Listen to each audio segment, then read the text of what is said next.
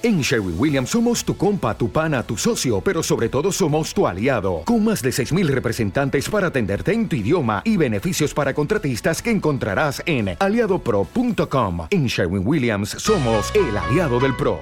Las 3, las 2 en Canarias, llevamos 60 minutos de noticias, 3 minutos más para repasar lo más importante y contarles la última hora. Es radio. Es noticia. Servicios informativos.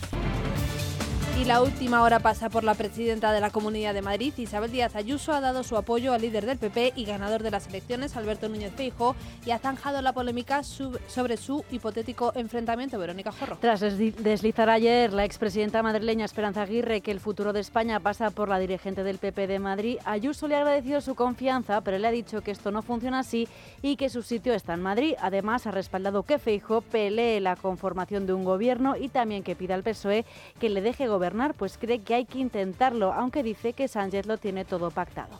Es mi deber alertar de que Pedro Sánchez va a aprovechar estos días de agosto con España de vacaciones para asegurarse el poder a toda costa y cerrar sus pactos a espaldas de los españoles. Que nuevamente está mintiendo a la nación, puesto que ya tiene un pacto con Puigdemont. Sobre las negociaciones, el exsecretario general del PSE, Nicolás Redondo Terreros, en representación de un grupo de veteranos militantes y exdirigentes del PSOE agrupados en el colectivo Francisco Ginés de los Ríos, ha solicitado a Pedro Sánchez y a Alberto Núñez Fijó un gran acuerdo después de las elecciones del domingo para que España, dicen, no dependa de Puigdemont.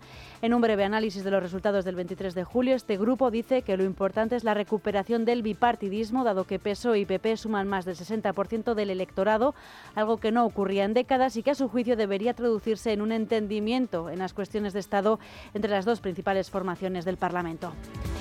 En tribunales, la Fiscalía mantiene su petición de 14 años de prisión a un joven acusado de atacar a la Policía Nacional en una protesta contra la sentencia del proceso independentista. Se trata de la pena más alta solicitada hasta ahora por los disturbios independentistas superior a la que el Supremo impuso a Oriol Junqueras.